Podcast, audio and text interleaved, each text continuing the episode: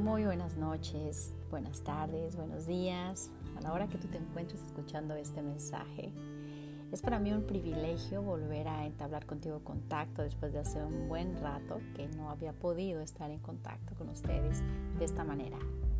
Es impresionante para mí el poder comunicar a ustedes palabras con poder cada mañana, cada tarde, cada noche. Experimentar el poder que nosotros lanzamos desde lo más profundo de nuestro entorno, de nuestro ser, desde nuestro respiro, ese bocado a través de un aliento, una palabra de poder, una palabra que puede sanar, que puede dar vida, pero también una palabra que puede aniquilar el sueño de cualquiera. ¿no? Que poder se manifiesta cuando nosotros hablamos, que poder se manifiesta cuando externamos desde lo más profundo de nuestro corazón a Él, la palabra de Dios, cuando nos dice que de lo que está lleno nuestro corazón, nuestra boca, lo que está lleno el corazón, habla la boca. Entonces imagínate nada más, qué tremendo es poder comunicar y cómo debemos de reflexionar y meditar, como también lo dice la palabra en Proverbios, que hay que tener mucho cuidado de no correr tan rápido y responder. Hay que pensar lentamente. Hay que desmembrar lentamente un pensamiento. Meditar profundamente en cada una de las cosas que somos parte de en la vida. El tremendo poder de las palabras nos relata esta bonita historia y cómo podemos tener éxito de una experiencia negativa a una positiva. Y es cómo podemos hacer reflexión sobre el poder de las palabras. Hace meses me encontraba en un taller de emprendimiento y liderazgo y cuando a mitad de la charla el facilitador se dirigió al público y pidió que levantaran la mano si alguien recordaba alguna experiencia de la infancia en las que las palabras de alguien les hirieran profundamente. Muchos levantaron la mano, pero hubo una persona que su relato lo podemos utilizar como una excelente reflexión sobre el poder de tu palabra y de tus acciones. La anécdota de esa persona en sus palabras fueron las siguientes. Recuerdo la ocasión cuando estaba sentado en un círculo de lectura en la escuela. Cuando llegó mi turno para leer, pronuncié mal la palabra probable.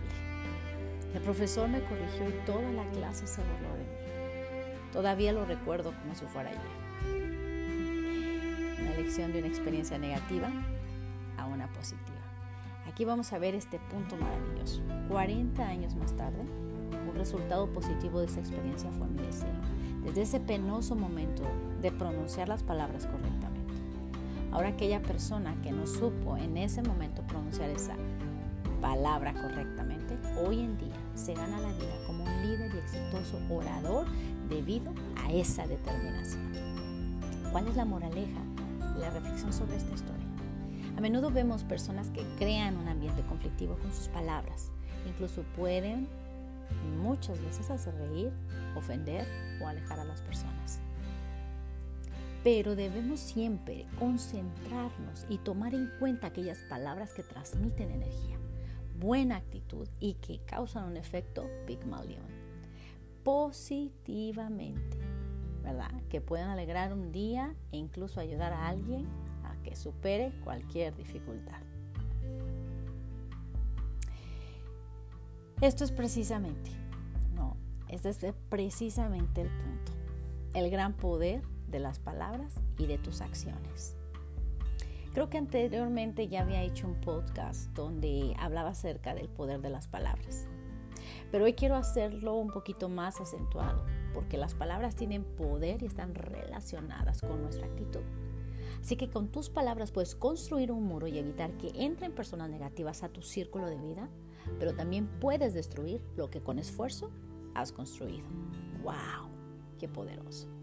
Sea, las palabras viniendo de dos personas diferentes rara vez se reciben de la misma manera. Las mismas palabras en frases diferentes rara vez causan el mismo impacto. O sea, las mismas palabras viniendo de la misma persona se interpretan a la luz de la actitud del que las pronuncia. Palabras, acciones y hechos. Tres cosas que van compaginadas una de la otra. Un ejemplo una madre trataba de enseñar a su hijo la verdad que viene del poder de las palabras y cómo puede afectar en sus acciones a la hora de los resultados y toma de decisiones. Esto como ejemplo, un día un niño, luego de presentar un examen de matemáticas, se dirigió a su casa, estaba almorzando con su mamá y este le dijo, mamá, creo que fracasé esta mañana en mi examen de matemáticas. Y su madre le dijo, hijo, no digas eso, eso es ser negativo, sé positivo.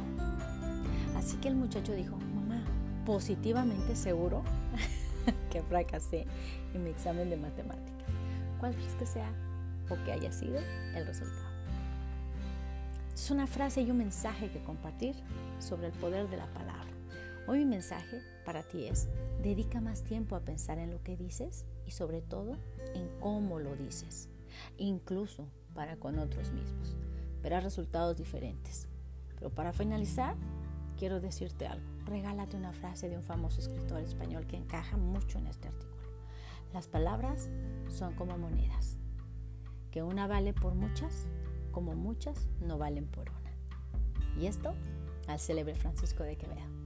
Así es que hoy me encantaría y de verdad que tú puedas tomar el valor profundo de lo que hay en tus palabras. Recuerda, en cada mención, en cada palabra, tú puedes lanzar vida o puedes hacer que la misma muerte vaya acompañada.